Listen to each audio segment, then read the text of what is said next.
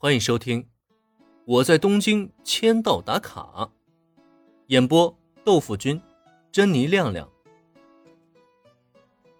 第五十三集，平泽唯的第一把吉他，怀疑人生的田井中律。哇，这个真的可以吗？当吉他被打包完毕，又被林恩亲手交到平泽唯手中以后。这妹子是颤颤巍巍的接在手中，表情也是来的那叫一个激动啊！这把吉他应该是你人生中的第一把乐器，希望你能好好的爱护它。朝着平泽唯微微一笑，林恩也没想过说什么煽情的话，只是觉得勉励两句很符合自己现在的人设。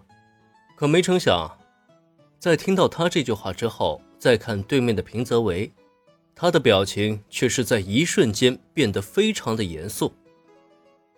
是林岩前辈，我一定会好好爱护他，绝对不会让你失望的。眼瞧着这妹子将吉他盒紧紧的搂在怀中，仿佛一刻也不会松手的模样，他怕不是今天晚上睡觉都会搂着这吉他一起吧？想想原剧情，他貌似还真能干出这种事儿来。我相信你，虽然心里在吐槽，可表面上林恩还是做足了前辈的派头。再转过身去，接下来就是结账时间了。四把吉他，两把贝斯，两架电子琴，两套架子鼓，再加上零零碎碎的配件，一下子就花了林恩差不多六百多万银元。这钱还真是不扛花呀。不过这钱都是大风刮来的，花掉也没什么心理负担。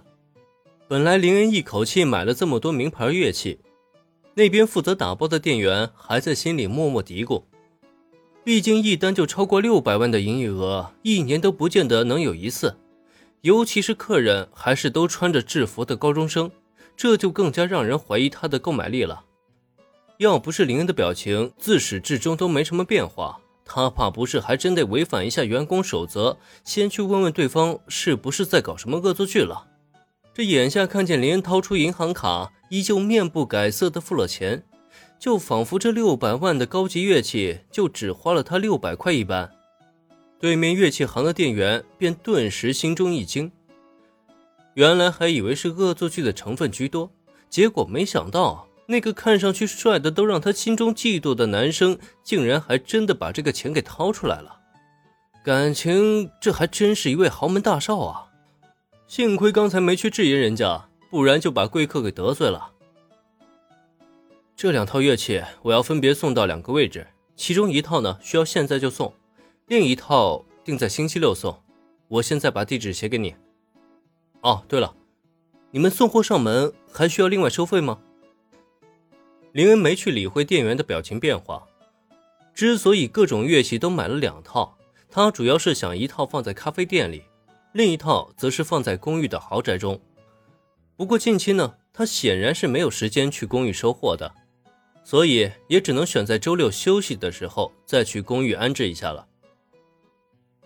请放心吧，这位客人，我们这边都是免费送货上门的，请相信我们，我们是最专业的。像林恩这种大客户啊，乐器行的店员不仅不能得罪，反而还要给对方留下好的印象。